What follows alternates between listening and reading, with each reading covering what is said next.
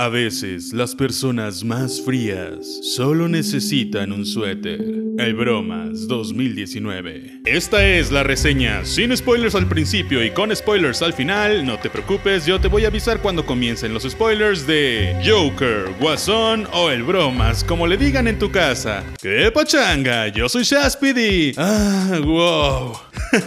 si pudiera subir un video aplaudiendo 8 minutos como lo hicieron los de Venecia, lo haría. Y es que Es algo que realmente no me esperaba. Digo, sí se sabía que todos decían que la peli era buena, que le aplaudieron 8 minutos en Venecia, que probablemente sea nominado a muchas cosas, pero pues hay veces que eso solo se dice por marketing y la gente exagera. Pero vaya, vaya que fue una grata sorpresa toparme con la que yo considero es una de mis películas favoritas del año, de mis películas favoritas de algo en torno a superhéroes y definitivamente la película que más me gusta del universo de Batman. Y en breve explicaré por qué. Esto es obviamente una percepción meramente personal y que no debe ser tomada como una generalidad. Debo comenzar diciendo que esta no es una película de superhéroes per se, pues para empezar hay una gran discusión sobre si Batman en sí mismo es un superhéroe o más bien un antihéroe un vigilante o una mezcla de varias cosas. Y en este caso, la película es sobre el villano, antagonista o némesis, si lo quieres ver así, de él. Pues Guasón o Joker obviamente no es un superhéroe. Por efectos prácticos, esta movie está siendo nombrada como la mejor película de superhéroes, pero creí importante recalcar que técnicamente no es una peli de superhéroes. Más bien yo la etiquetaría como una película de drama sobre un personaje bastante roto y perturbado. Segunda cosa, me rehuso a entender por qué después de tantos años de querer quitarle el nombre de Guasón y comenzar a nombrarlo Joker, volvemos con el nombre original. Entonces deberíamos llamar a Bruce Wayne mejor Bruno Díaz. Es como si a estas alturas le dijéramos Tribilina Goofy o René a Kermit o Gepardo a Wolverine o Titania a Rogue. Sé que lo hicieron por mercadotecnia, por el target y porque al parecer necesitan palabras en español en los títulos de las películas por ley o algo así pero no tiene sentido para mí este movimiento. Igual, los que dicen que el nombre de Guasón no tiene sentido,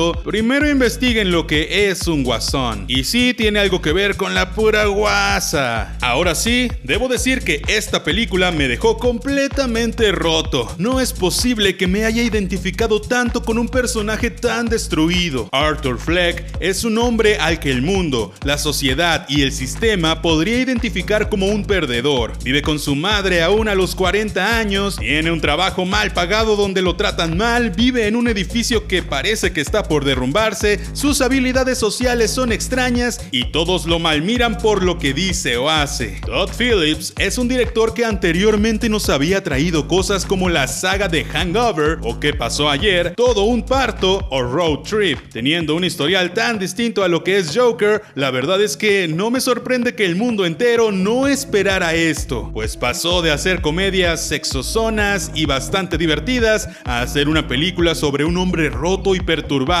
en proceso de convertirse en un villano inmenso. Un trabajo difícil pues los fans de Batman, de DC y de los cómics en general son muy exigentes cuando se trata de sus personajes. Más porque el Joker ha pasado por las manos de muchos directores y actores que han hecho trabajos desde horribles hasta impresionantes. Es un personaje sumamente icónico dentro de la cultura pop sin lugar a dudas. Algo que me ayudó mucho a amar esta película es que es una historia fresca, y me refiero a que realmente no está basada en ningún cómic o novela gráfica. Sí, puede que tenga rasgos o tintes de algunas cosas como The Killing Joke, lo cual es obvio pues es un personaje con cerca de 80 años de existir. Obviamente iba a tener referencias de cosas del pasado, pero no hay que compararlo con realmente nada en realidad. Solo es la visión del director sobre este personaje. Y hablando de comparar, ni empiecen con sus ¿Quién es el mejor Joker? ¿Heath Ledger o Joaquín Phoenix? Pues es absurdo compararlos. Ambos hicieron un trabajo extraordinario, pero son bastante distintos, por lo que compararlos es bastante absurdo. De hecho, por las épocas en las que Joker se desarrolla y por lo mucho que influye en tanta gente en Ciudad Gótica en la película, podríamos incluso pensar que ambos existieron en el mismo universo, pero en diferentes épocas, influyendo el primer Joker de Joaquín Phoenix al segundo Joker de Heath Ledger, el cual sería un imitador o un continuador del trabajo del primero.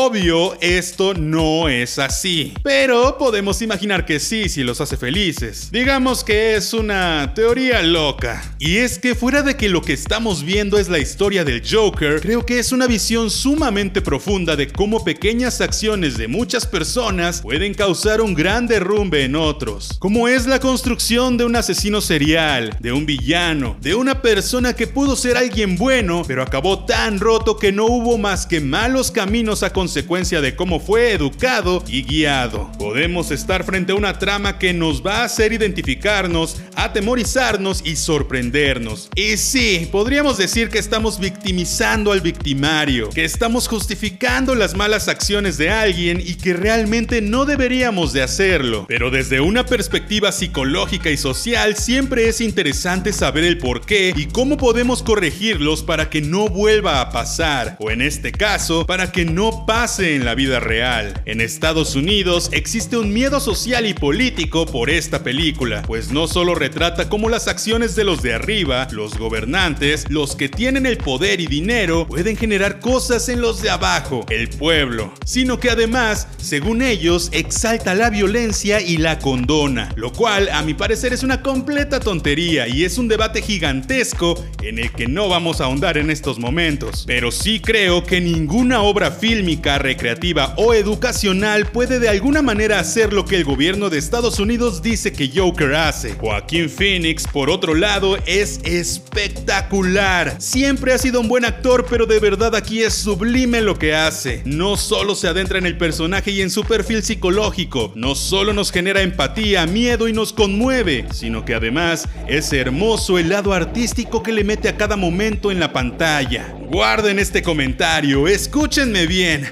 Le auguro Oscar al señor Phoenix, aún sin haber visto la temporada de premios todavía. Y es que mínimo una nominación si se lleva. Ahora, tengo sí o sí que resaltar el trabajo de la música, pues es en verdad sumamente disfrutable. Evoca emociones en los momentos adecuados, vuelve poéticos los momentos densos y te adentra en un sinfín de sensaciones. La fotografía y el diseño de producción están en su punto. No es algo que yo dijera que es exageradamente hermoso, pero logra evocar lo que debe y cumple su cometido completamente. Personalmente, me enamoré de la corrección de color y de los encuadres geométricos que se convertían en inestables o aberrantes dependiendo de la situación y del sentir de nuestro protagonista. La trama refleja sin duda una crítica social y política, nos encara de frente el miedo más grande de casi todos, la soledad, el estar perdido, sin rumbo y sin nadie que esté a nuestro lado y creo que es justo ahí donde marca uno de sus más grandes aciertos la película, pues el tocar un tema tan humano y tan presente es lo que hace que tanta gente diga que amó esta movie, que amó su enfoque y que hasta se identificara. Así es amigos, me identifiqué con un asesino serial, un villano y un payaso. Vaya, también al ser algo a lo que todos tenemos miedo y muchísima lástima, cuando Joker toma mal las decisiones o hace cosas que no debería de hacer, nos provoca decir, es que sí, tiene sentido, ¿cómo no va a reaccionar así? Y sin embargo, también genera un dejo de juicio, es decir, nos hace que nos dé lástima, pero a la vez lo juzgamos como la buena sociedad que somos. El eliminar todo lo que pudiéramos llamar no realista o fantasioso de lo que conocemos del Joker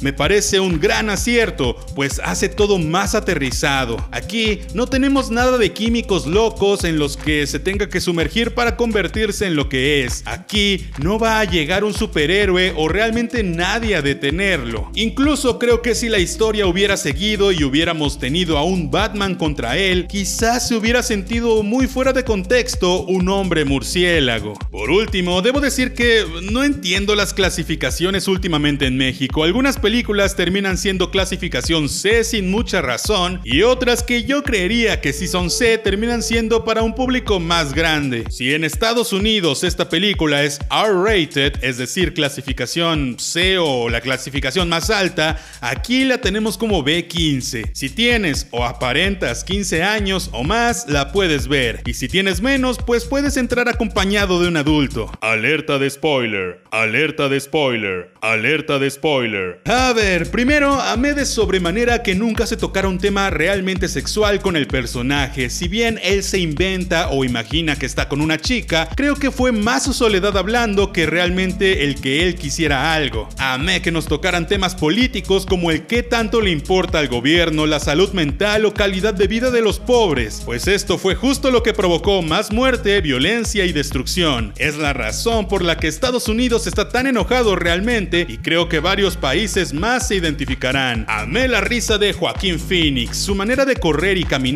sus microexpresiones diciendo mil cosas todo el tiempo, su preparación física para el personaje y cómo eso mismo nos evocaba tanto sobre su salud mental. El convertir y justificar la risa del Joker a algo físico y mental creo que fue un gran acierto. También el justificar su amor por el humor y por generar risa falsa aunque él nunca esté feliz. Put on a happy face. Todo para hacer feliz a su madre y después el rompimiento de su psique al enterarse que es adoptado y que fue abusado gravemente de niño. Y es que para lograr trasladar algo creado en un cómic o en algo menos realista es siempre necesario justificar y aterrizar. Pero aunque amé todo eso, sí odié que tuviéramos a Batman niño y a su padre en la mitad de la historia. Hacernos creer que Joker podría ser medio hermano de Batman sí medio me gustó, pero la escena de él en su casa conociéndolo de niño creo que estuvo muy de más. Eso sí, amé al final la escena de los padres de Bruce muriendo como sabemos que comenzó a existir Batman mientras Joker salía de la patrulla alabado por sus seguidores. Creo que ahí pudo haber terminado la película perfectamente y es una enorme escena que me mantuvo con la piel chinita todo el tiempo. La escena final con él en el hospital creo que eh, estuvo un poco de más. Otra escena ultra espectacular es el asesinato del presentador de televisión. Nos hizo creer una cosa, nos dio otra, impactó brutalmente, desembocó una guerra civil o un caos en Ciudad Gótica y esto generó una necesidad por un héroe que sin saberlo llegaría años después. Simplemente una enorme escena. Por cierto, en el principio de la película, el ver como Arthur tiene esa imaginación de él estando en el programa, llamando la atención, siendo descubierto y llevado al escenario fue el momento en donde más me identifiqué con el personaje. Y es que creo que todos hemos tenido sueños o imaginaciones de este estilo. Además que en esa imaginación es donde comenzamos a ver las fragilidades del personaje, pues vemos su timidez, su necesidad de atención, su agobio por una figura paterna orgullosa de él. Y bueno, no hace falta hacer notar que la culminación de este momento es cuando en la realidad termina asesinando a su figura paterna imaginaria literalmente, siendo esto desembocado por los conflictos internos de los que ya nos enteramos. Ahora, como dije, para mí es la mejor película que he visto del universo de Batman. ¿Por qué? Pues porque, aquí mi confesión, no soy fan de DC, como ya muchos saben, por lo que no he visto demasiado sobre cualquier personaje de DC, no he leído muchos cómics de DC y por ende he visto a pocos Jokers en mi vida. Entre los pocos que he visto, sin duda, este es mi favorito, pues algo que disfruto mucho es que los personajes sean tridimensionales, que tengan razones de peso para ser como son o hacer lo que hacen, y aunque muchos fans de Batman seguro aman que Joker solo esté loco por estar loco y que haga las cosas sin razones aparentes, para mí eso lo convierte en un personaje volátil. Además, tengo motivos personales para no gustarme tanto Batman, motivos que son diametralmente opuestos a los de la mayoría y que se contradicen con todo lo que acabo de decir de por qué me gusta más este Joker. La mayoría aman que Batman sea muy aterrizado, oscuro, profundo y con tramas más densas. Y es precisamente eso lo que a mí desde niño me alejó del personaje. Yo desde niño siempre dije que no me gustaba Batman porque no era un superhéroe, pues para que fuera super necesitaba superpoderes, según yo, no solo dinero y cosas. Misma razón por la que no me gustaba Iron Man. Ahora no me odien, esa idea se fue diluyendo con los años y la mucha o poca madurez que obtuve con el tiempo ayudó a que ahora me guste como dije que los personajes sean más profundos y las tramas más densas. En estos años le he ido agarrando cariño al universo de Batman y sin duda esta película de Joker se me metió en el corazón para siempre. Pero bueno, después de este momento tan intenso de catarsis y verborrea Por mi parte, cuéntame, ¿te gustó Joker? ¿Cómo te hizo sentir? ¿Es lo que esperabas? Gracias por escuchar esto en Spotify o en algún gestor de podcast. Yo soy Shaspit, no olvides compartir con tus amigos payasos y pasarte por YouTube a suscribirte y saludar. Me ayudaría mucho. Tú y yo nos escuchamos la próxima vez. See ya.